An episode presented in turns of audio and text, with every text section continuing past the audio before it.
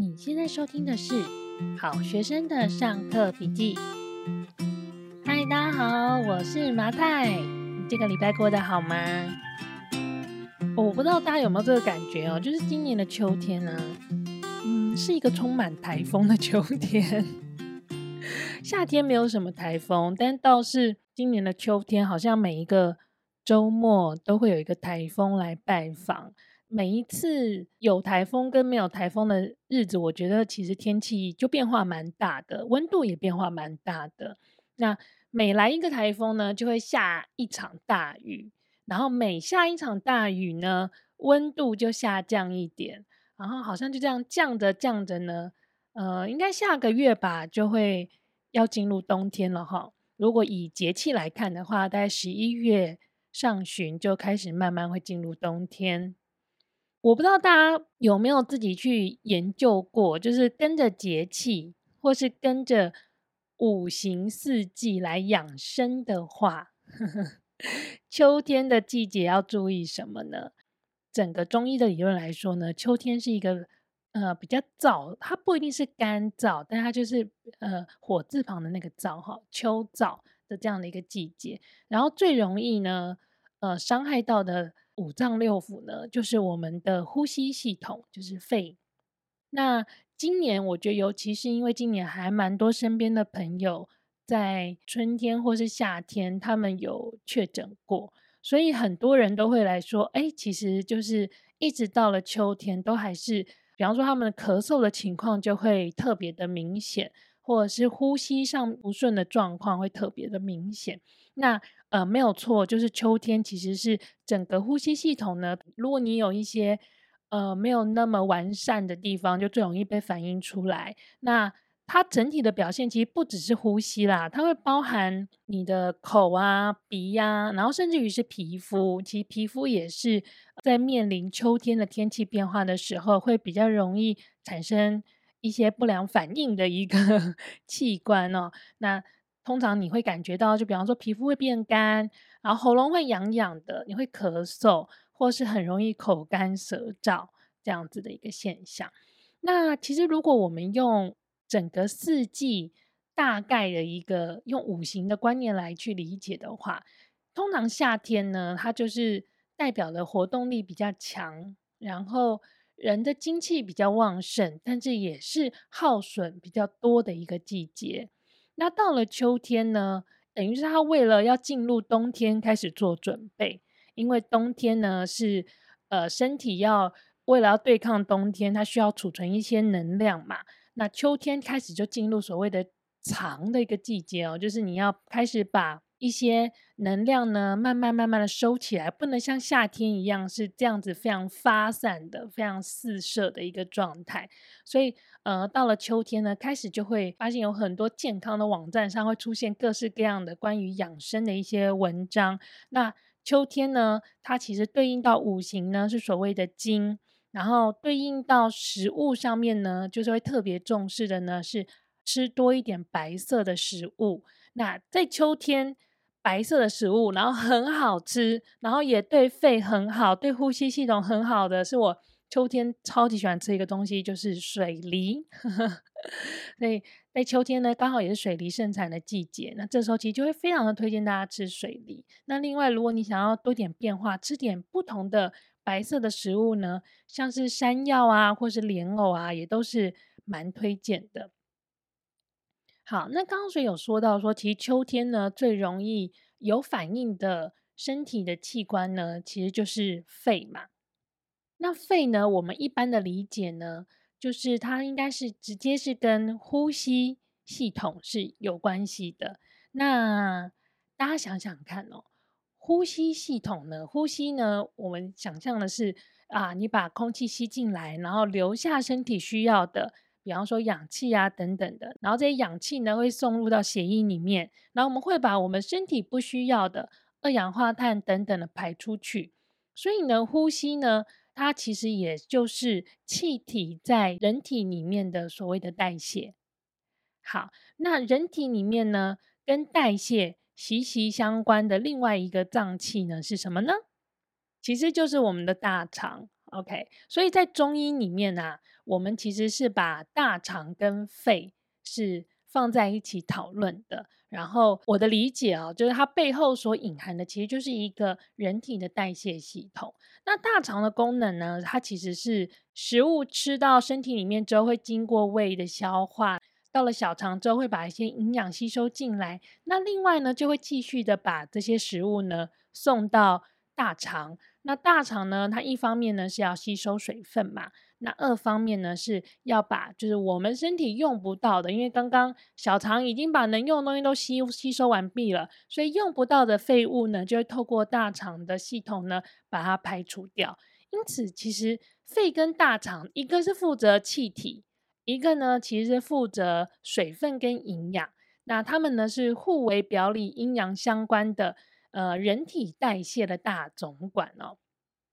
好，那所以其实。我觉得中医很有趣的是，它的五脏六腑的概念其实都跟西医有一点不太一样，但因为他们都用了同样的字，所以有时候常常还是很容易搞混。那在中医里面呢，所谓的肺呢，我的理解是它的功能是管理空气在身体里面的流通。大肠呢，大肠这个系统它的功能呢，是影响了毒素。在身体里面的排除或者是堆积，因此呢，在中医的观点里哦，如果你的肺经、你的大肠经，就是跟肺相关的所有的经络，以及跟大肠相关的所有的经络是不通畅的情况之下呢，人体的排毒的功能，就是把不好的东西排出去的功能，就会受到影响。如果你的代谢不好，你的排毒受到影响，你就会去影响你的免疫系统。所以，我们刚刚前面有说，当秋燥的状况发生的时候呢，呃，除了你的肺、你的呼吸系统会很直接的反应，其实你的皮肤也会很直接的反应。那其实就是因为，当你影响到免疫系统的时候。你的皮肤其实就很容易出现状况啊，比方说会出油啊，呃，会特别的干燥啊，或是很容易冒痘痘等等的。所以呢，其实皮肤它跟代谢息息相关，它是最能够直接反映你的肺经跟你的大肠经目前的整个脏器跟经络的运行的状态的哦。好，那我讲到这边，一定会有人就是有一点好奇，想说，诶，可是我们不是说。呃，跟毒有关，比方说我们会觉得解毒，好，身体解毒不是是肝跟胆他们在做的事情吗？诶，没有错，肝跟胆呢，他们呢在人体里面的功能呢是负责分解毒素啊、然后呢在中医里面呢，因为肝跟胆呢是负责生产分解毒素所需要的一些激素嘛，那肝呢它另外呢也主管了。就是分解完之后呢，把好的这些气血呢收藏起来的一个功能。那它直接对应的呢是你的整个肌腱的一个发展哦。那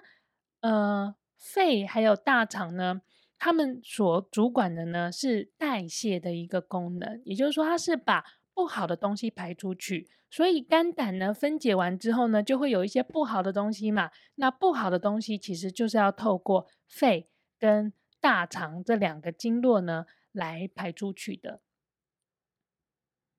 好，那每次呢讲到经络，其实我到现在对于经络还是有一点点一知半解，因为我算是一个呃非常非常非常初学者，在用一个一般人养生的角度在理解中医这件事情哦。那我对中医的所有的，尤其是经络这一块的理论。我的理解呢，就是身体里面呢，其实除了脏器、血管跟肌肉以外，它其实有非常多的结缔组织嘛，就是非常多的空间，有非常多的液体，然后它其实是负责运送了很多我们身体所需要的，不管是激素也好啊，或是我们的相关的脏器啊、相关的肌肉所需要运动的这些液体也好。我理解的经络就是这一些液体，它们流动的方式，流动的一个路线。那在哪里流动出现阻塞的时候，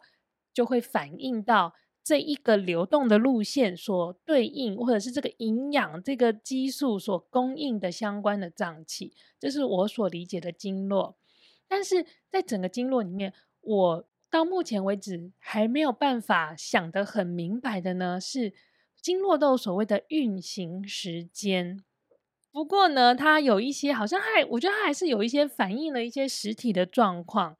是蛮有趣的，我虽然还想不明白，但我还是想跟大家分享一下。好，肺经呢，在整个经络运行时间的这个系统里呢，它的运作时间呢是早上的三点到五点，呃，应该是大部分人都在睡觉这个时间点。然后大肠经呢，它的运行时间呢是早上的五点到七点。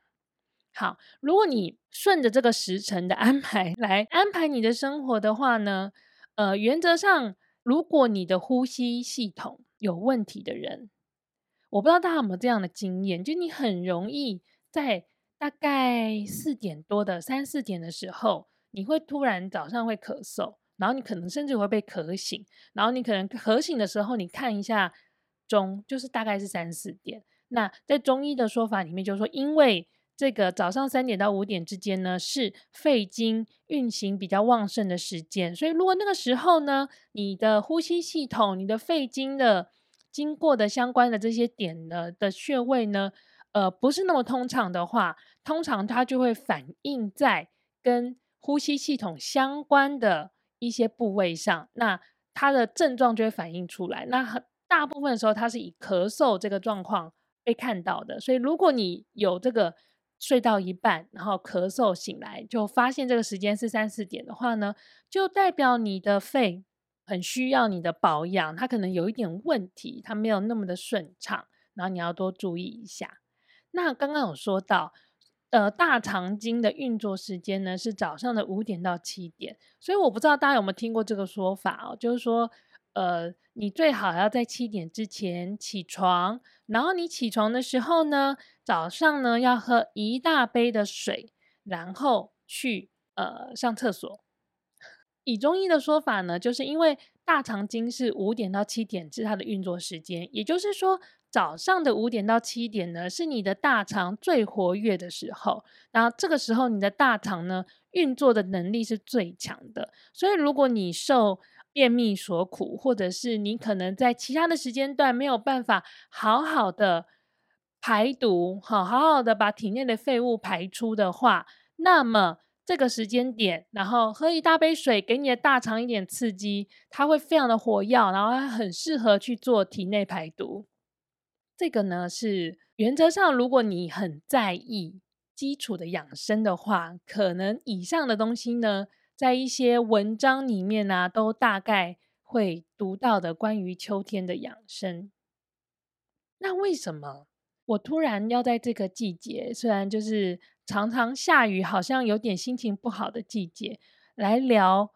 养生这件事情呢？因为我最近呢，看着我的脸书的墙，发现哇，秋天真的是一个蛮容易忧郁的季节。最近好像大家的发言，不管是实际上生活真的遭受到一些挫折，或者是就是心情上有一点闷闷的，然后大家都很容易就是比较哀伤一点。那我在想，其实当然我们碰到哀伤的事情，一方面是事情本身，但二方面呢，有时候。这些情绪其实只是我们脑子里面的一个念头。那如果我们可以透过好好的把生活的重心回归到自己的身体上面，把自己的身体照顾好，是不是我们就可以让呃我们的情绪呢更为稳定一点点？那的确哦，在这个中医五行的观点来看呢，秋天是很容易忧郁的季节哦。而悲伤的这个情绪呢，反映在你的身体上面呢，其实。这个作用力最大的就是会出现在伤害到你的肺，所以呢，如果你在这个季节，然后你呃出现了悲伤的情绪，很有可能伴随着悲伤的情绪而来的呢，就是会容容易出现胸闷啊、气短啊这样子的一个状况。好，所以当你出现这样的状况，当你真的情绪比较 down 的时候呢，其实。不要太紧张，不要觉得这是一个无解的难题。我们可以适当的透过运动、透过饮食来稳定你的情绪，然后来改善你的身体哦。那就我个人的经验而言呢，呃，我其实蛮推荐在秋天的时候，就是最近哦，你早上不管你有没有运动的习惯，如果你有运动的习惯的话，你其实就是把这个。开肩跟开胸的伸展动作加到你日常的运动里。那如果你没有运动的习惯，我也蛮推荐你早上提早个五分钟、十分钟起床一下，然后做一些肩部、胸部、手臂，好，就是比方说你手臂上举，然后往后滑这种，打开你的肩、打开你的胸口的一个伸展的动作。呃，其实我们刚刚说到的大肠经跟肺经，它的整个经络走的都是手部的经络，因此呢，你当你的手在伸展，然后在运动的时候，其实呢，你同时间呢，你会活络到大肠经、肺经、小肠经跟心经这几个经络，都是在手部的内部啊、外部等等的，所以透过。呃，活络这些经络呢，其实也可以给你的身心呢带来比较好的稳定哦。我自己在早上，呃，通常夏天的时候，我都会去做，呃，就是运动强度比较强的一些瑜伽，也就是所谓的呃阳刚的瑜伽，就是 Yoga Flow，可能是 Power Yoga Flow，就是它会是比较多的训练你的核心。然后训练你整体的肌耐力的一些动作。那到秋天呢，其实大概从十月初开始吧，我就会慢慢的把早上的瑜伽的练习呢换成哈达瑜伽。哈达瑜伽跟我刚刚说的阳刚瑜伽，就是呃 Yoga Flow 比起来呢，它会有比较长一点点的动作的停留。但是它可能它的动作的难度呢不会那么的高，因为它不会是长时间的动作，它所需要的肌力的爆发力不会这么的强，它可能会更需要的是你的肌耐力这样子的一个呃瑜伽的练习。那透过哈达瑜伽的练习呢，我其实是在动作当中，我会学着慢慢的把呼吸拉长，然后让我的身体呢可以吸入更多的空气。那在这样子的瑜伽练习里呢，其实我觉得做完呢、啊，就就会觉得很身心舒畅。而且，如果你是比较 focus 在开肩、开胸的动作，通常你做完就会觉得啊、好舒服哦。觉得就是整个好像上半身整个都很开阔，然后会不自觉的心情突然开始变好。我也不知道为什么会这样，可是心情就突然开始变好。好。那我觉得这是一个非常好开启一天的一个方式，所以呢，很推荐大家在这个季节，秋天的季节，如果你有点点烦闷的话，我很推荐早上还是做一点开肩、开胸的动作。呃，原则上你在 YouTube 上面其实都可以找到相关的运动的影片。你看，你就是比方说，你可以。输开肩、开胸，然后你比方说你有几分钟，你可以输五分钟、十分钟，然后就可以找到相对应的。但是如果你找不到，你想要问问看麻太推荐什么的话呢，你也可以在 IG 或者是脸书留言哈，我会把相关的影片贴上去。好，那其实我们到了十一月的上旬呢，十一月上旬，我记得是十一月七号还八号吧。就会进入立冬了，所以我们整个节气就会往冬天这个方向开始走了。好，到了冬天呢，我们的养生的重点呢，就会开始从肺部呢转移到肾，因为其实，在西医里面，肾就是那两颗嘛，就可以拿来就是卖了之后可以买 买苹果手机的那两颗。那在中医的观点里呢，肾呢，其实主管的呢是循环跟内分泌的系统。Again，这个循环跟内分泌其实是我总结出来的。好，如果你去找相关的书的话呢，它其实会讲得更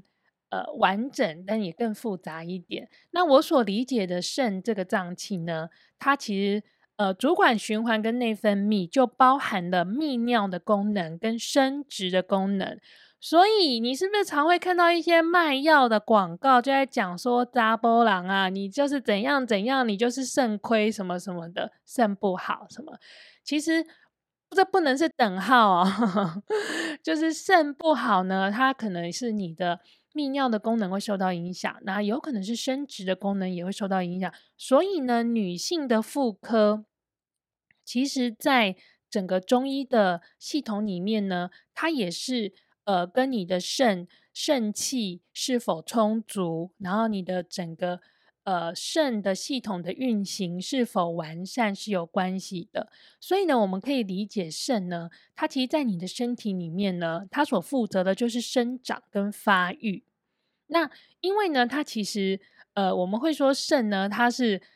呃收藏精气的地方。那精气呢？它呃就可以反映在像我们刚刚说肝胆呢，它是藏血，所以它是反映在你的肌腱上面，肌腱的发展。那肾呢，它是藏精气。它就会反映在你的骨髓的发展上面，所以其实什么肾亏、肾亏讲的就是肾气不足嘛。那肾气呢，讲的就是精力。所以你用精力去理解的话，就会发现，如果你的肾不好，在中医的角度来看，你的肾运作的不好，你是不是就会狼就会神神？因为你就没有足够的精气来运作你整个身体哦。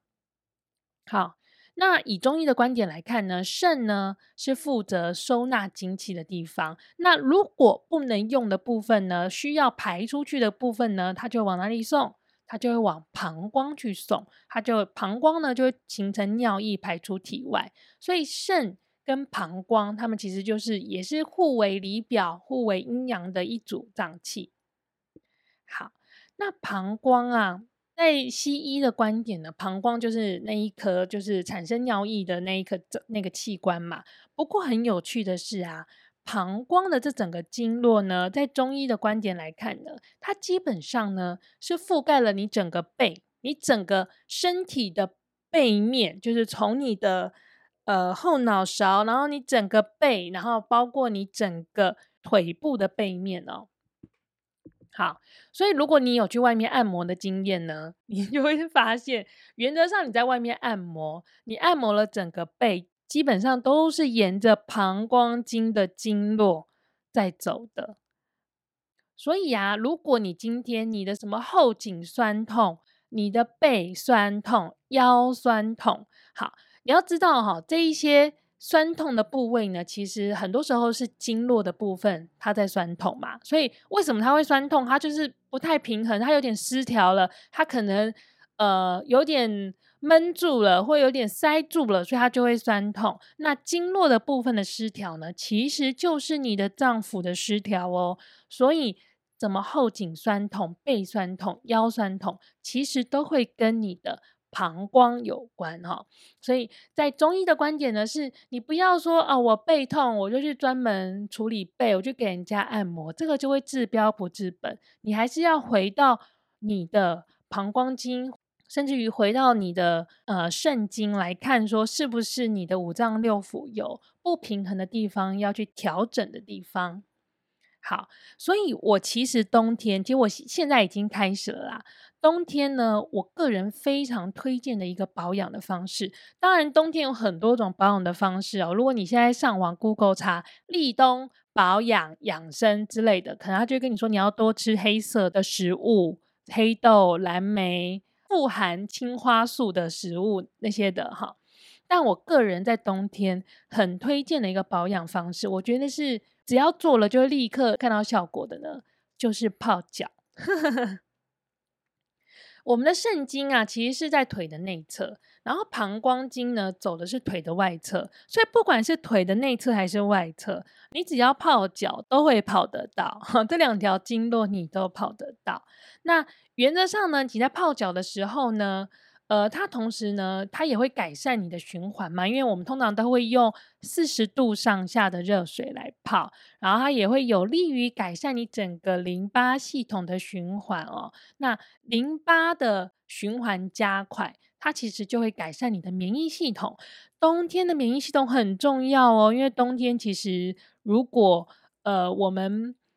比较容易碰到什么风寒啊等等这样的一些问题哦。然后免疫系统低下呢，也很容易引起长期的感冒啊、慢性的鼻炎呐、慢性支气管炎这种，就是稍微天气变化就很容易不舒服的这些炎症。所以泡脚呢，就是第一个是它超舒服的，呵呵，你会变得很好睡。第二个呢，我觉得它对于身体的免疫系统有很大的帮助，这是我非常非常非常推荐的。好，今天这一集的内容呢，非常的像老人，对不对？我发现呢，最近呢，好像就是整体而言，我身边接触到的人啦，就是好像负面情绪呢，有时候会有一点点比较不好管理。那我觉得这是非常伤害身体的，所以很想跟大家分享一下。那在冬天呢，我们刚刚说冬天要养肾嘛，养肾的关键呢就是藏。藏的意思呢，就是要平衡调整你的负面情绪。特别呢，如果特别伤肾的情绪呢，就是跟恐惧相关的情绪。如果你人在恐惧的情况之下呢，其实神经系统就很容易过度的耗损嘛。好，